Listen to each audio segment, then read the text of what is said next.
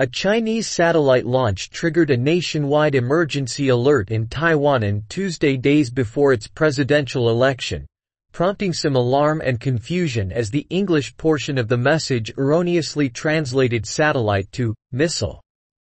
The bilingual air raid alert blasted over loudspeakers and was sent to every mobile phone in Taiwan shortly after 3 p.m. local time warning people to be aware.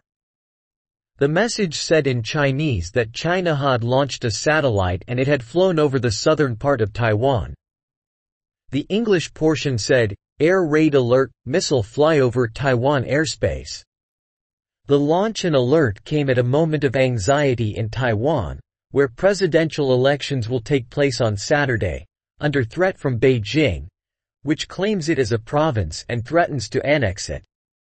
The Chinese portion of the text also prompted some confusion and bemusement, with flying over the south part, sharing some characters with Vietnam, and leading people to think the satellite was much further away.